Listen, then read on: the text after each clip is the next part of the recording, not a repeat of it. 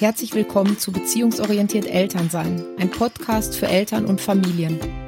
Ich bin Heike Podek, Coach für Eltern und Familien und Mama von zwei Töchtern.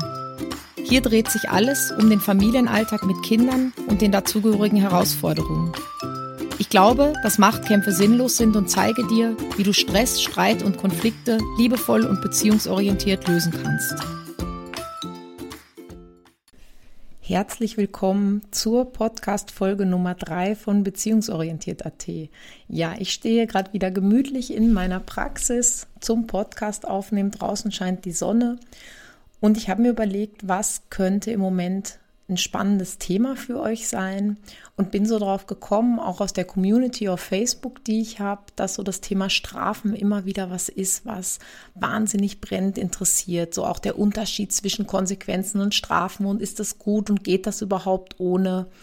Und deshalb habe ich mich entschieden, werden wir heute einfach mal so ein bisschen über Strafen sprechen ähm, was sind denn eigentlich Strafen? Ja, die Grundidee einer Strafe ist eigentlich, wenn mein Kind ein Verhalten zeigt, das ich als Elternteil für unangemessen halte, dann muss ich ihm irgendwie beibringen, dass es das in Zukunft lassen soll.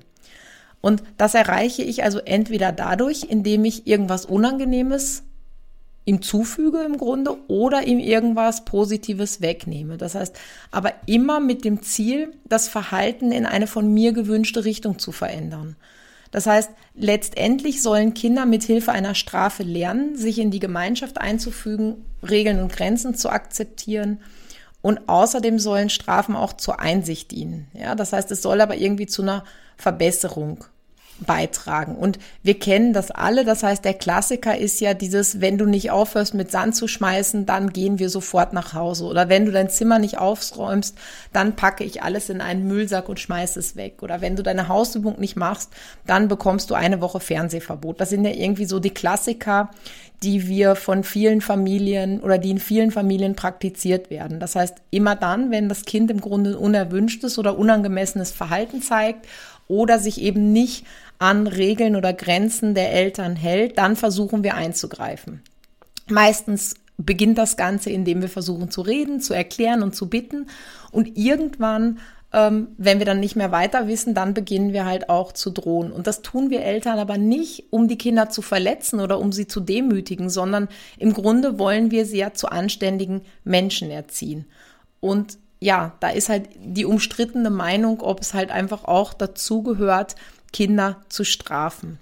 Wenn wir uns das Gesetz anschauen, ist es eigentlich so, dass Kinder in Österreich gewaltfrei aufwachsen sollen. Das heißt, schon 1989 oder vielleicht erst 1989 eigentlich wurde das absolute Gewaltverbot in der Erziehung in der Verfassung verankert. Ähm, trotzdem werden noch immer viele Kinder durch die, ich nenne das jetzt mal gesunde Watschen, das ist, glaube ich, so der landläufige Begriff hier in Österreich, ähm, werden Kinder dadurch sanktioniert, ja, bestraft.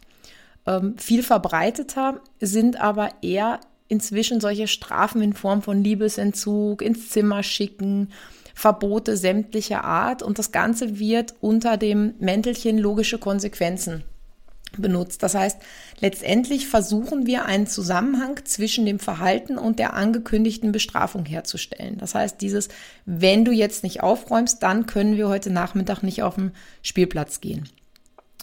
Nüchtern betrachtet ist zwischen beiden kein Unterschied, weil sowohl bei Strafen als auch bei logischen Konsequenzen missbrauchen wir Eltern im Grunde unsere Macht.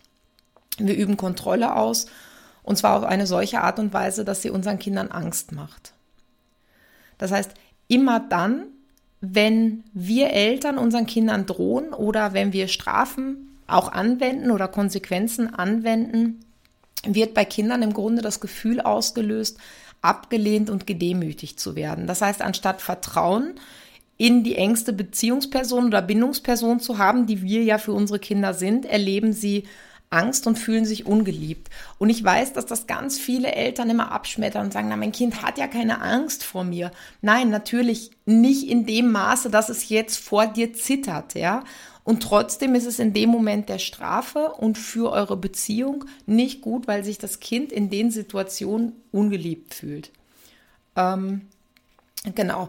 Viele argumentieren auch damit, dass es in unserer Gesellschaft sowas wie Strafen gibt, ja, zum Beispiel für schnelles Fahren, für falsches Parken.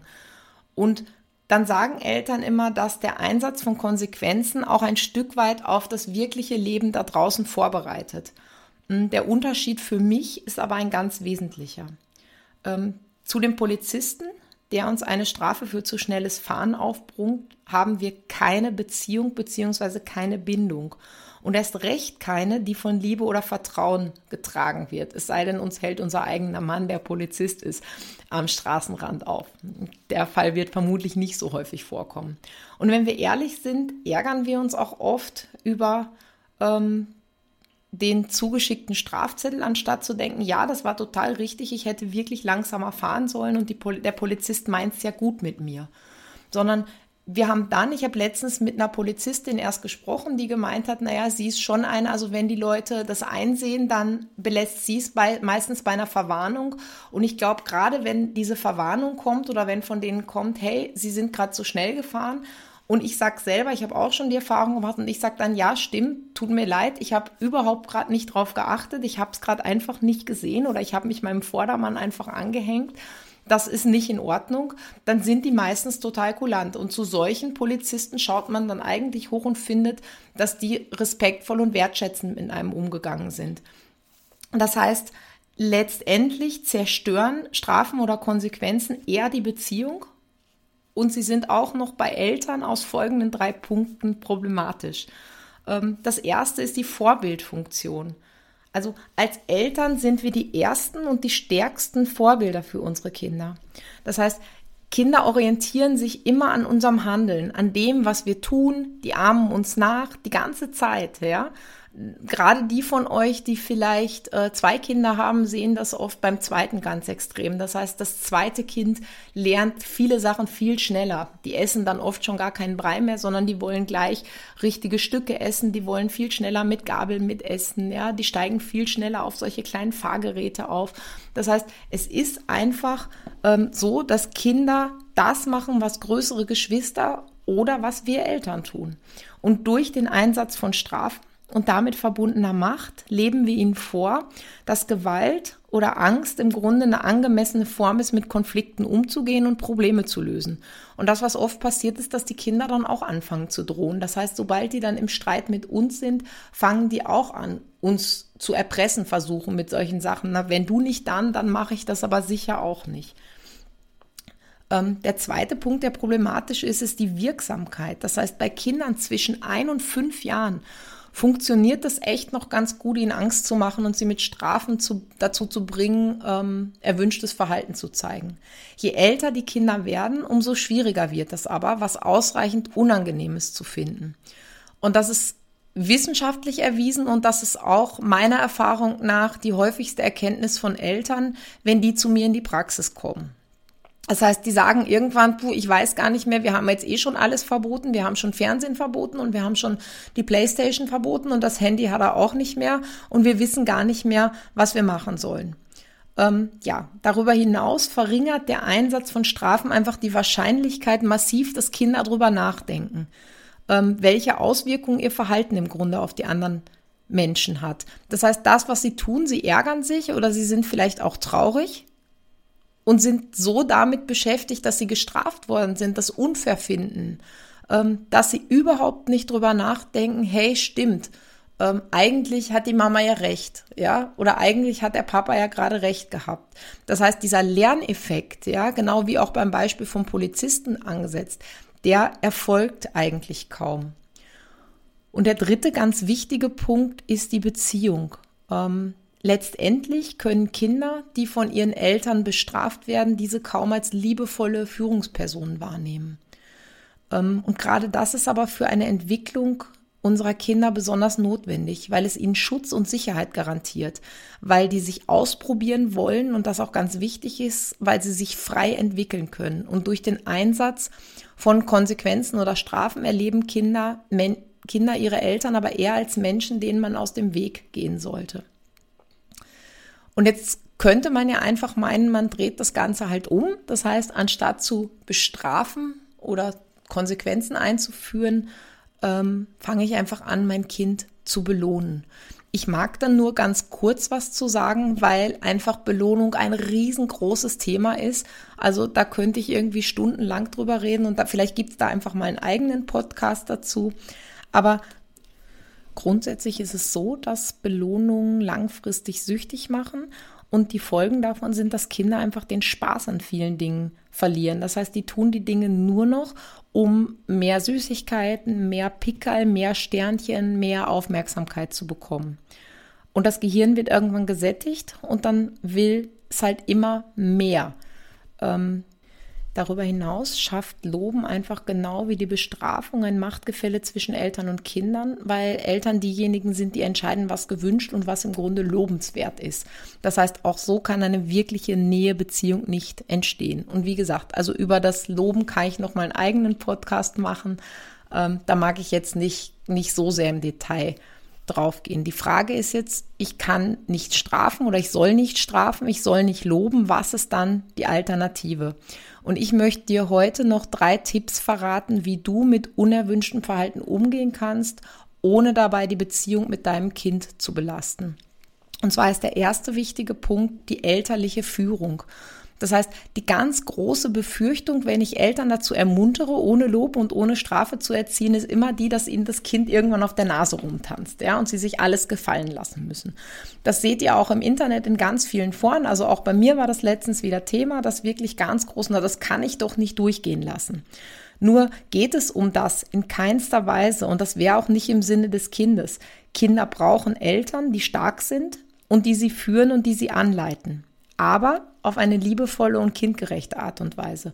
Und dafür ist es total wichtig, dass Eltern sich Zeit nehmen, um zu überlegen, was will ich und was will ich nicht. Was sind so meine persönlichen Werte, was sind meine Ziele und was sind meine Grenzen. Und die müssen den Kindern dann klar mitgeteilt werden. Ähm, natürlich darf das auch auf der anderen Seite nicht zu kurz kommen. Das heißt, es gilt ebenso herauszufinden, was will mein Kind, was mag es, was mag es nicht um es angemessen und kindgerecht begleiten zu können. Und ein wichtiger Punkt dabei ist einfach Vertrauen und Empathie. Das heißt, Kinder wollen mit uns Eltern kooperieren zusammen und zusammenarbeiten. Das kann man überhaupt nicht oft genug sagen und das wollen sie immer. Wenn sie das trotzdem nicht tun, dann macht es einfach Sinn, sich auf, den, auf die Suche nach dem Grund dafür zu machen. Das heißt, dann gibt es einen Grund dafür. Und manchmal sind diese Gründe nicht ganz so leicht zu finden. Da geht es manchmal darum, dass Kinder noch was fertig machen möchten, bevor sie sich anziehen, um in den Kindergarten zu fahren. Oder dass sie noch mit irgendwas anderem beschäftigt sind, bevor sie zum Beispiel aufhör, aufräumen.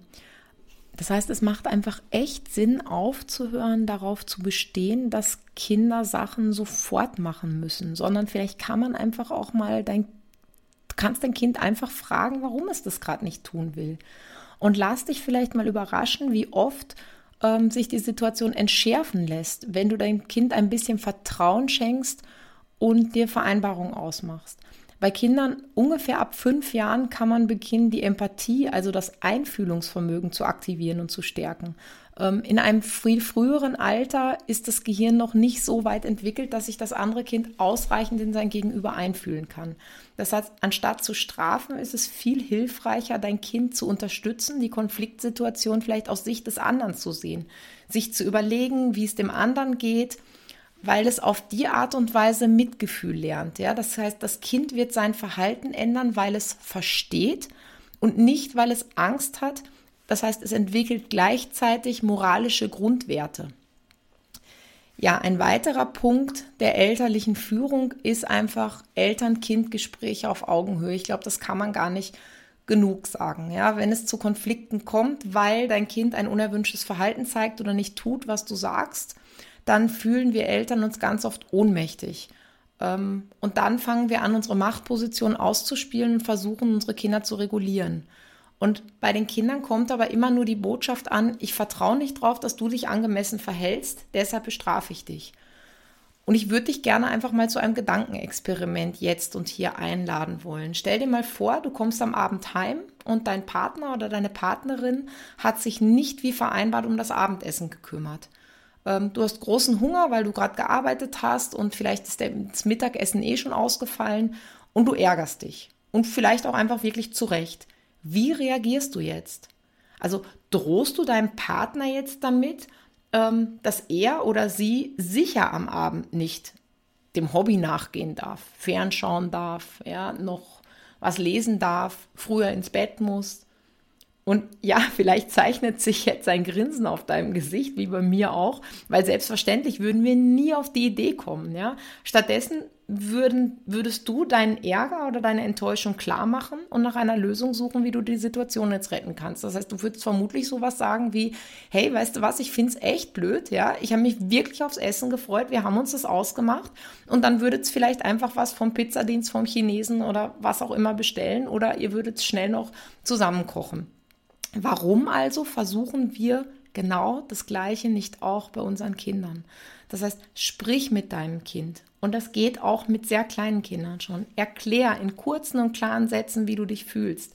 Ja, sag, was du willst und warum und lass dich, lass das vielleicht auch dein Kind formulieren. Ja, das heißt, frag auch dein Kind, was es selber will und dann sucht's gemeinsam nach einer Lösung oder nach einem Kompromiss. Das können gerade Kinder, die im Kindergarten sind, die können super Kompromisse finden. Die haben das da schon gelernt. Die haben gelernt, abzuwechseln, zu teilen.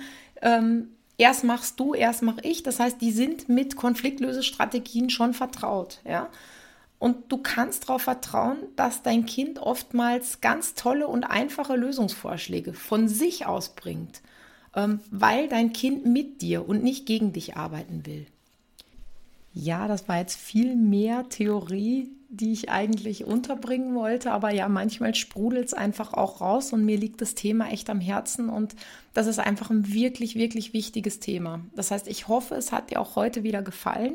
Ich würde mich freuen, wenn du auch beim nächsten Mal wieder dabei bist, nächsten Montag.